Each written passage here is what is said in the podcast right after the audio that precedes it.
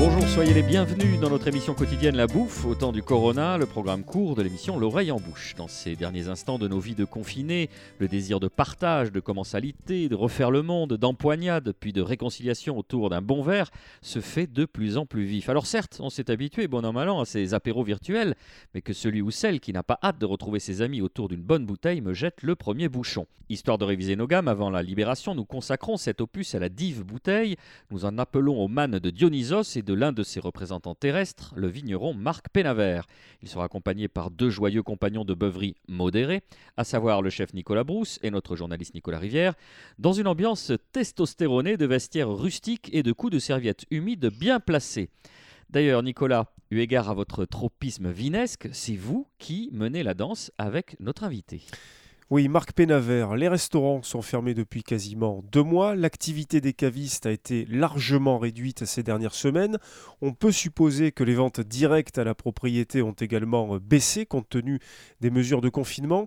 Jusqu'à présent, quel est l'impact de cette crise pour un domaine viticole comme le vôtre? Alors si je prends évidemment comme mon domaine, euh, ben, c'est euh, environ 90% de pertes, puisque chez moi la vente à la propriété, disons la vente au particulier représente 20%, 80% c'est des pros, et euh, on a ouvert le caveau de vente en gros deux petites matinées par semaine, fait imaginer comme beaucoup de vignerons du drive, et bon mais ça a marché un petit peu, mais voilà. Et quant à la vente en professionnel, elle était, elle est égale à quasiment à zéro.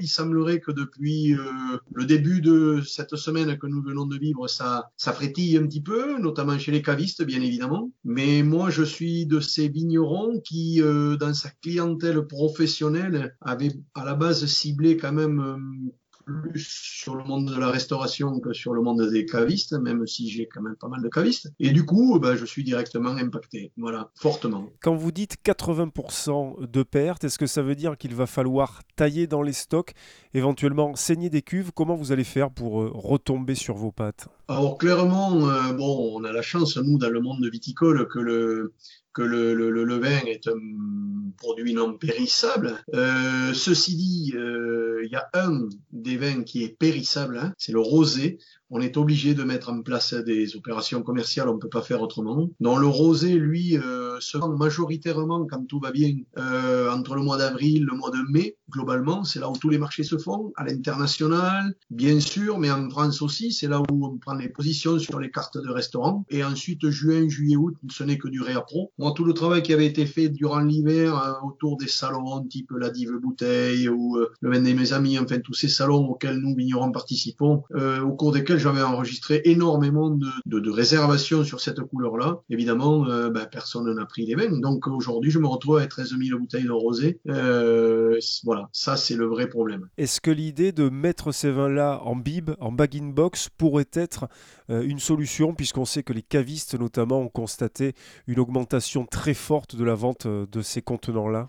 C'est une très bonne idée pour ceux qui à ce jour n'ont pas mis en bouteille. Moi, malheureusement, j'avais fait la mise en bouteille tout début euh, mars et, en plus confiant puisque j'avais 90% des bouteilles qui étaient déjà réservées. Et donc, évidemment, à partir du moment où le vin est mis en bouteille, c'est plus compliqué. Mais pour répondre à la question, je constate qu'actuellement, dans mon visitorat de clientèle particulière, c'est incroyable. Hein je faisais très peu de bib, moi, un petit peu les jeunes vignes, euh, voilà. J'ai tout vendu. Voilà, c'est euh, ça part à une vitesse. Hein. Les 9 clients sur 10 achètent de la fontaine à.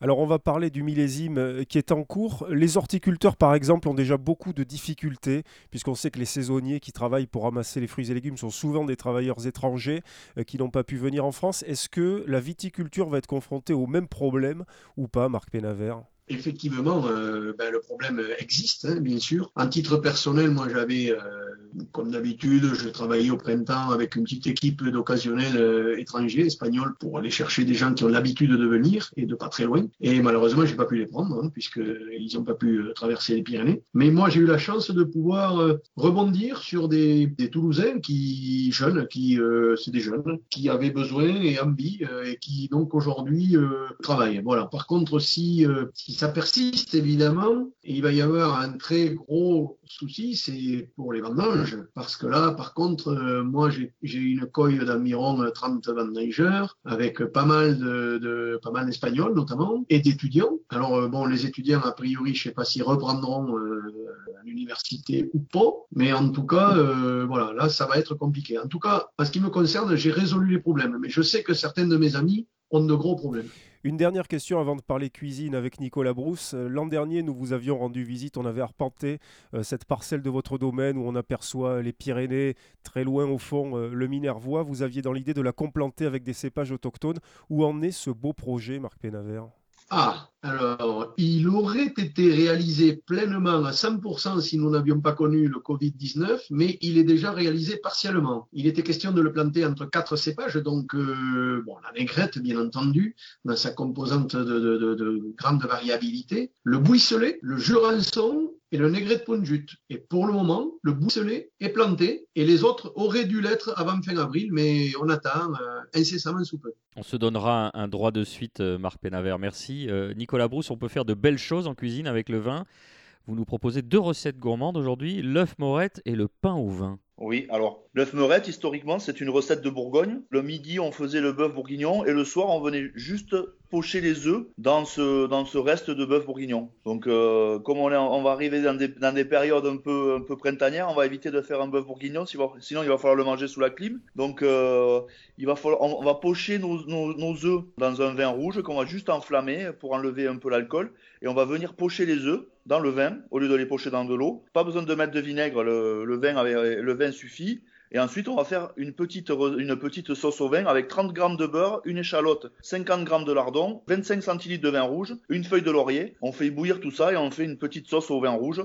Et on va venir napper nos œufs pochés dans le vin rouge. Ensuite, si on veut vraiment respecter la, recette à la lettre, on fait persil haché et des petits croutons de pain euh, doré au beurre. Miam miam. Et le pain au vin, c'est quelque chose de très intrigant, ça. C'est une recette qu'on faisait euh, il y a une dizaine d'années avec Franck Putla, même une vingtaine d'années. C'était un pain au vin et au saucisson. Donc c'est sympa pour l'apéro. Donc en fait, c'est 200 grammes d'eau, 400 grammes de vin rouge, 1 kg de farine T55, 200 grammes de saucisson, 12 grammes de sel et 20 grammes de levure.